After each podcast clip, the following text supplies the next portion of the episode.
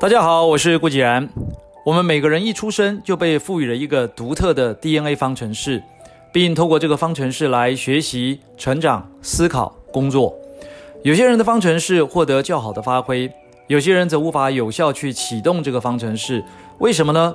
这里面大部分与先天无关。即便是先天的缺陷，我们已经看过太多古今中外的例子，这些缺陷仍然不会减损一个人在天地之间的价值。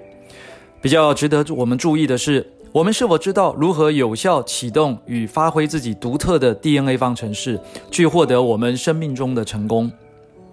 生命中的成功，不论是物质上或心灵上，起点都是我们脖子上那个大约十二磅、五点四四公斤的物体，透过每一天、每一分、每一秒所产生的意念集结而成。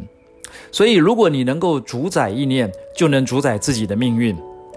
很多人好奇郭台铭先生为什么可以如此成功？其实最根本的原因在于郭先生拥有非常强烈的意念，想要成功。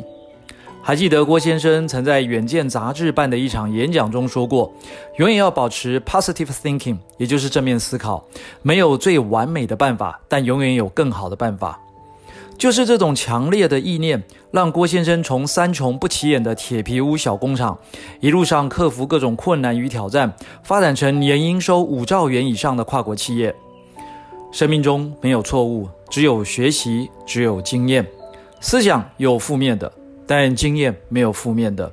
关键在于你的态度，态度正确，所有的经验都是机会，都是迈向成功的里程。更重要的是，你想不想主宰自己的命运？如果答案是 yes，请保持强烈而正面的意念，千万不要对自己的 DNA 方程式输入不好的讯息，要让这个生命方程式为我们启动生命中的成功。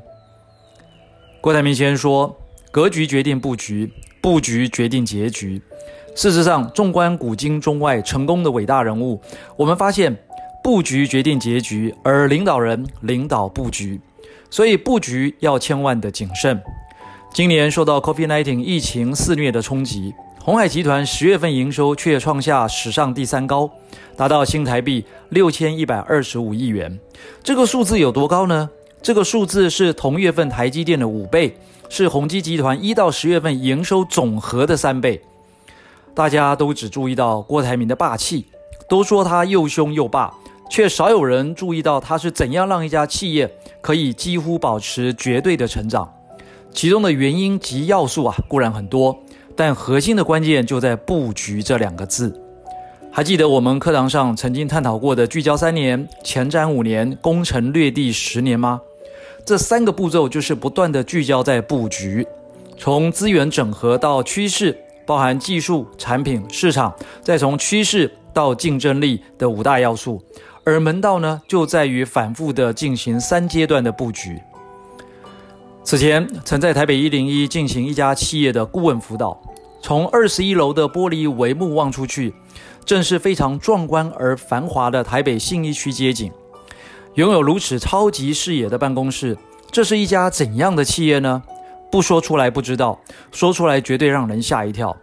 这是一家室内设计装修公司啊！我曾经问过这位老板，为什么会想要进驻台北一零一大楼？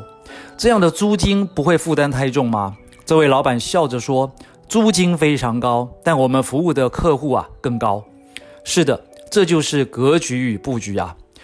如果你总想着杀价竞争，长久下来就只能牺牲格局与布局，永远只在一片红海中厮杀。也难怪马云曾经说过：“成功的路上人很少，一点也不拥挤。”看着这位老板带领着核心干部。一起在超级视野的会议室进行脑力激荡，为新年度的营收及获利成长进行规划，就知道这一桌摊满的报表与数字将规划出多么令人期待的年度目标与计划。还是那句老话，格局决定布局，布局决定结局。以上就是今天的晨间小语，如果喜欢就帮忙转发出去喽。善知识要传递才能产生力量。我们下回再会。